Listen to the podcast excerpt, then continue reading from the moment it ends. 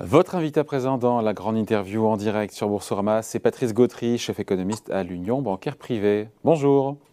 Bonjour. Comment allez-vous? Très très bien et vous-même? Très bien. Vous êtes en Suisse, c'est pour ça que vous n'êtes pas là évidemment. Il faudra bien nous voir de temps en temps quand même. Hein. Avec plaisir, c'est noté. Bon, vous en pensez quoi de cette Fed, qui, euh, cette réserve fédérale américaine qui, on l'a bien compris, montre ses muscles, même si pour l'instant elle n'est pas encore passée à l'action? On sent bien que, euh, que les marchés ont relativement d'ailleurs bien digéré ce virage à 180, cette première hausse de taux qui se profile sur le mois de mars. Encore une fois, pour l'instant, il y a le retour de la volatilité, évidemment, ça qu'on a bien noté sur les marchés, mais globalement, ça se passe quand même pas si mal que ça, non? Le marché digère, euh, digère progressivement, ce qui a peut-être manqué un petit peu de transparence dans la communication de la Fed, parce que au mois de décembre, on ne parlait pas euh, de réduction du bilan, on ne parlait pas de 50 points de base, et puis, il a fallu attendre, en fait, les minutes de publication de la réunion. Il a fallu attendre, en fait, l'intervention de M. Powell et de la nouvelle vice-présidente auprès du Sénat pour avoir un peu plus de détails. Donc, euh, ce serait bien d'avoir le détail au moment où on parle de politique monétaire et pas simplement dans les journaux. Ce qui a surpris les marchés, ce qui a entraîné eh ben, la baisse des marchés actions, ce qui a entraîné aussi ce qu'on appelle un repricing sur les taux. Donc, les taux longs sont montés assez brutalement et effectivement un petit, un petit peu d'émoi parmi, euh, parmi les investisseurs, puisqu'ils ont été un petit peu pris euh, par surprise. Donc là, on est moins sur leur surprise, parce que maintenant, euh, la réunion du mois de mars, la réunion du mois de mai, on sait que les risques sont éventuellement à la hausse, non seulement des taux, mais d'un pas accéléré. C'est-à-dire, c'est pas simplement 25 points de base, mais peut-être 50 points de base. Et on a bien compris que la priorité maintenant de la Fed, c'était la lutte contre l'inflation, alors qu'en fin d'année, on restait sur l'idée que c'était quand même plutôt le plein emploi. La lutte contre l'inflation en priorité, au détriment, encore une fois, de Wall Street. Moi, c'est une question que je me pose, savoir jusqu'où est-ce que euh, la Fed peut ignorer ce qui se passe, les soubresauts du marché boursier américain. Oui, pour l'instant, il faut dire en fait que les banques centrales, la Fed en particulier, il n'y a pas de d'ouvrage monétaire, il n'y a pas de références théoriques qui nous disent comment il faut faire dans ce cas-là on est dans une période, on sort de la période exceptionnelle du Covid, et donc en fait le retour à une politique monétaire neutre, ça a été effectivement la même problématique qui s'était posée euh, en 2008, en 2009, en 2012, en 2019, en 2015. Dire comment on fait pour revenir à une situation qui est plus neutre ou une situation entre guillemets normale. Et donc en fait, les banques centrales sont obligées d'agir par tâtonnement et de voir comment, d'une part, les marchés réagissent. Donc on a parlé de la réaction sur les taux, les taux longs qui étaient certainement trop bas, les taux courts qui, à zéro, sont plus justifiés compte tenu euh, de l'environnement et notamment donc de l'inflation. Donc, comment les marchés réagissent Et deuxième point, comment l'économie réelle va réagir La variable, effectivement, que regarde Powell est bien entendu l'emploi, mais il y a aussi une autre variable qui va certainement s'inviter dans les mois et les trimestres à venir, c'est l'économie du marché euh, de l'immobilier, puisque aux États-Unis, on va avoir des taux qui augmentent et donc certainement on va avoir un peu moins de demandes et des prix qui vont commencer à baisser, ce qui aura un impact sur le patrimoine des ménages, en plus, bien entendu, de la volatilité qu'on a vue sur euh, les actifs boursiers. Donc elle prend ce risque quelque part, euh, la Fed, puisqu'on sait a priori que le pic d'activité, en tout cas, est derrière nous. Elle prend ce risque d'étouffer la croissance avec ces hausses de taux en série pour lutter contre l'inflation. Elle prend ce risque-là? Non, pas à court terme. Euh, on, ne peut pas parler encore d'étouffer la croissance. Si on, mène effectivement 50 points de base à toutes les réunions, et il y en a beaucoup, euh, sur toute l'année, plus en même temps une réduction du bilan, là, effectivement, on a effectivement un risque sur la croissance. Là, ce que fait la Fed, c'est de ralentir des secteurs en surchauffe. Et le secteur immobilier, tant par la demande que par les prix, est effectivement un secteur en surchauffe. Le secteur du crédit a peut-être été en surchauffe un banquier central ou même un ministre du Trésor s'est aussi prononcé des fois avec des marchés financiers qui leur semblaient survalorisés ou trop bien valorisés. Donc là, on réduit la pression en quelque sorte dans les tuyaux, dans les tuyaux sur les marchés financiers et dans certains secteurs de l'économie, mais le but n'est certainement pas de casser la croissance ni d'amener en fait une récession euh, qui serait effectivement là le contraire de ce que veut aujourd'hui la politique monétaire et la politique budgétaire. Patrice Gautry, est-ce que quelque part euh, la Fed voit d'un bon œil cette récente correction sur, euh, sur les marchés boursiers américains? Oui, parce que très certainement, ça enlève effectivement un petit peu de pression. On a vu les valorisations donc ont baissé, notamment dans des secteurs qui étaient avec une rentabilité faible mais des valorisations élevées. Donc certains compartiments de la technologie, pas tous hein, bien sûr, euh, certains de la compartiment de la technologie. On a vu aussi des effets, je dirais, collatéraux. Euh, on a vu effectivement le Bitcoin qui baissait un peu. On a vu l'engouement en faveur des SPAC, c'est-à-dire en fait tous des secteurs qui avaient été favorisés beaucoup de liquidités, une recherche d'une rentabilité à très très court terme, et je dirais en termes un petit peu triviaux, c'est la hot money, c'est-à-dire la monnaie spéculative qui a peut-être souffert de cet épisode monétaire qui s'annonce par la Fed et, qui effectivement peut-être rassérène les banquiers centraux qui n'aiment pas trop voir, je dirais, ces mouvements de spéculation ou de liquidité qui se dirigent vers des secteurs mal régulés et sur lesquels effectivement on peut avoir beaucoup de doutes sur les valorisations. On en a moins sur des marchés régulés, le S&P, le CAC 40, mais par contre, sur des marchés non régulés, on peut se poser les questions des valorisations dans un contexte de faible liquidité et de taux d'intérêt proche de zéro. Et donc, justement, sur ces ratios de valorisation, sur les, grands indices, euh, est-ce que tout ça redevenu à des, ou revenu à des niveaux plus raisonnables par rapport au pic du, euh, de mi-novembre? Oui, il y a une décélération qui est très forte, et notamment dans la technologie, où il y a, eu effectivement donc une baisse notable. Les valorisations sur les autres compartiments de marché ont également baissé, alors, on n'est pas encore sur des niveaux historiques, on n'est pas à 15 fois les bénéfices ou 16 fois les bénéfices.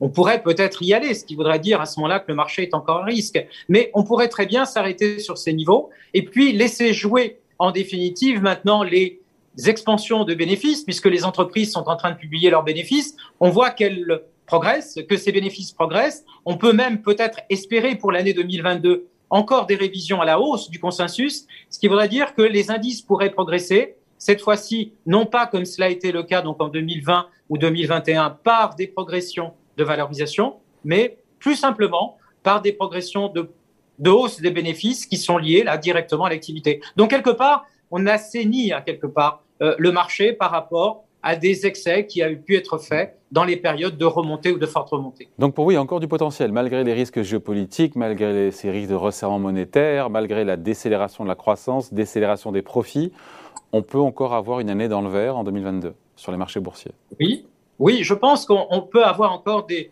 des, rendements, des rentabilités pardon, euh, positives sur, euh, sur la bourse. Euh, alors effectivement, ça va être un peu plus difficile, c'est-à-dire il faut aller chercher les valeurs, ou chercher les secteurs, ou chercher les pays. Et c'est pas simplement on achète du SP 500 et on attend que ça fasse 20% sur l'année. Donc là, on le voit bien, les rotations sectorielles, le débat entre des secteurs de valeur ou des secteurs de croissance est beaucoup plus prononcé. Donc il y a plus de difficultés de la part des gérants et des gérants actifs pour générer de la valeur. Mais par contre, effectivement, on voit bien, et ça c'est le discours microéconomique, le discours des entreprises actuelles, tant américaines qu'européennes, est relativement positif. Pour elles, l'activité va bien, il y a des contraintes, les prix, les salaires, les débouchés, mais l'activité est plutôt positive. Est-ce que pour vous, 2022, Patrice Gautry, euh, pourrait être à l'image de ce mois de janvier, qui a quand même été ultra volatile, qu'on n'avait pas vu depuis maintenant de longs mois? C'est vrai que le marché était plutôt euh, aussi de manière régulière sur, 2021. On, s'attend, vous aussi, à avoir de, grands soubresauts sur 2022, avec peut-être euh, ah. au final une performance positive? Je vais vous faire une confidence. J'espère bien et c'est mon intime conviction que le mois de janvier va être vite oublié, oublié en termes de surprises, de surprises négatives et de performances négatives. Et en fait, les statistiques historiques nous ont montré qu'on pouvait des fois, dans certaines années boursières, avoir un très très mauvais début d'année et avoir une progression qui est positive. Alors, effectivement, on ne sera peut-être pas dans les rebonds que l'on a connus donc en, en 2021, c'est-à-dire des fortes accélérations, sans qu'il y avait d'ailleurs alimenté par des indicateurs euh, plus positifs, on va peut-être revenir avec des rentabilités donc plus modérées. Mais oui, on peut effectivement, et je l'espère, et ces scénarios qu'on a en restant investis sur les actions. Ouais, et historiquement quand même, un resserrement monétaire qui s'accélère, couplé à une croissance euh, qui ralentit et couplé à une inflation qui est forte. Est-ce qu'on a connu cette configuration-là dans le passé pour se référer à quelque chose de plus ou moins connu? Oui, on l'a connu, on l'a connu dans certains épisodes. Donc en fait, là, ça nous renvoie soit dans les épisodes des années 70 ou quelques épisodes des années 80-90 euh, ou les années 2000. Mais après, il faut voir qu'il y a une toute une dynamique sur le premier semestre et le deuxième semestre.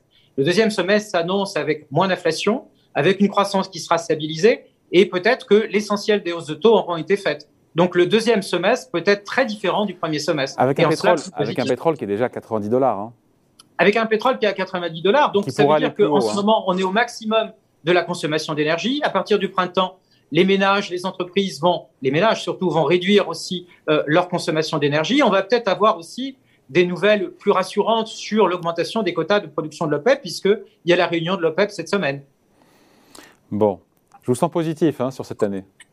Oui, je veux être constructif. Je veux être constructif. Il ne faut pas jeter le bébé avec l'eau du bain. Et il y a des difficultés, mais quand on investit sur les actions, il y a de valorisation et il y a de la volatilité. Et là, on est en plein dans la volatilité et c'est pas là où il faut, il faut lâcher prise. Ouais. D'autant qu'on voit bien qu'à chaque fois qu'il y a une correction, il y a des achats à bon compte qui s'effectuent et qu'au final, ça remonte. Il y a toujours un puissant mouvement de rebond, comme si voilà, euh, il y avait des investisseurs à l'affût de chaque correction qui ne dure pas très longtemps. Hein.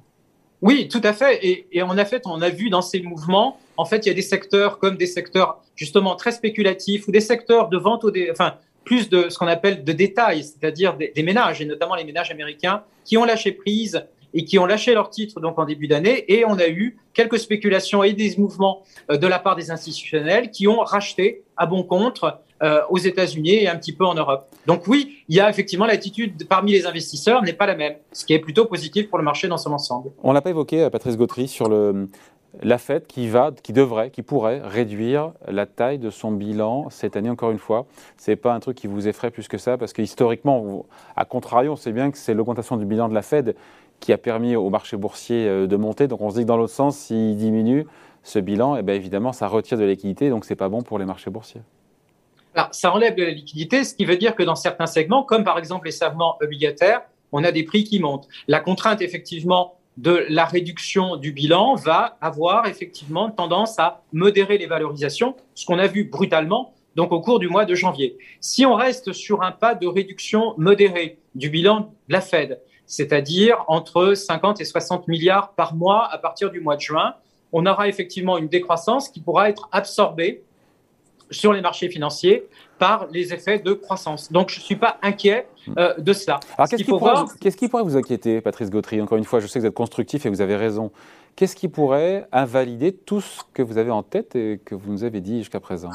Et en fait, vous voyez la façon dont je réponds à vos questions, en, y répondant de façon positive, c'est parce que je me projette à moyen terme. Et en fait, effectivement, il y a des difficultés à court terme. Le prix du gaz, la Russie, euh, les valorisations, l'incertitude sur la prochaine réunion de la Fed au mois de mars, tout ça sont des incertitudes qui peuvent faire effectivement encore tanguer le marché. Mais par contre, si on se projette sur le moyen terme, est-ce que le cycle de croissance est cassé? Non. Est-ce que la Fed va amener une récession? Probablement pas. Est-ce que les taux en revenant à 2% sur les taux longs et peut-être aussi les taux courts à 1,50, est-ce que c'est un drame si le cycle d'activité reste raccroché entre 3,5 et 4% La réponse est non à moyen terme. Hmm. Mais à court terme, si en mois de mars, ça nous dégaine 50 points de base de hausse de taux, là, ça change un peu la donne, non? Alors, ça va changer la donne sur la partie longue de la courbe de taux. Je pense que les marchés, là, et les traders notamment, euh, qui croyaient qu'on vivait dans cette période pour indéfiniment, vont être euh, peut-être prévenus et prévenu longtemps à l'avance. Donc, on aura peut-être moins d'impact négatif. Mais je vous l'ai dit euh, en début de, en début d'émission, ce qui nous a surpris, ce qui m'a surpris moi-même, c'est que en fait, les effets d'annonce ont été réservés hors les réunions de politique monétaire. Et ça, c'est pas très bon en termes de communication. Tout le monde l'apprend. Hmm. Donc quelque part, euh, l'erreur de politique monétaire pour vous, ça n'en est pas une, ça, mais en tout cas, on, on le surestime, on le sous-estime? Non, l'erreur de politique monétaire serait de devenir dogmatique sur l'inflation et de vouloir absolument faire rentrer le diable inflation, qui est alimenté effectivement en majeure partie aujourd'hui par l'énergie, absolument dans la boîte des 2%. Et là, ce serait l'erreur de politique monétaire, c'est-à-dire que Powell devient Volcker des années 80 en tapant sur le cycle de croissance pour faire rentrer l'inflation. L'inflation va rentrer dans la boîte en 2023. C'est pas le sentiment qu'il donne aujourd'hui. Hein. C'est pas le sentiment qu'il donne aujourd'hui, mais il a changé aussi d'avis et il a changé le Powell 2.0 après sa renomination n'est pas le Powell que l'on a connu dans la première partie de son mandat. Donc les banquiers centraux peuvent changer d'avis. Bon, ils peuvent rechanger encore une fois. Moi, à votre avis, on finit là-dessus. À partir de quel niveau de, correction, encore une fois, sur les marchés boursiers, euh, la Fed fait machine arrière et l'âge du lest et se calme sur la hausse de taux, la réduction du bilan euh, et tout contre l'inflation? Ce que regarde plutôt la Fed, ce sont les conditions financières, c'est-à-dire l'ensemble des marchés financiers avec les marchés obligataires et beaucoup plus probablement le marché du crédit. Et c'est un désordre sur le marché obligataire ou le marché du crédit et bien entendu une contrainte très forte sur les conditions financières qui inverserait. La Fed peut supporter des corrections significatives sur le Nasdaq sans changer sa politique. C'est plutôt les signaux sur le crédit et le marché obligataire qui l'inciteraient à changer ça, à la fois le pas de sa politique monétaire, voire sa politique monétaire. Allez, merci d'avoir été avec nous. Patrice Gautry, donc, le chef économiste de l'Union bancaire privée à Genève. Merci d'avoir été avec nous. À bientôt. Au revoir. Merci, au revoir.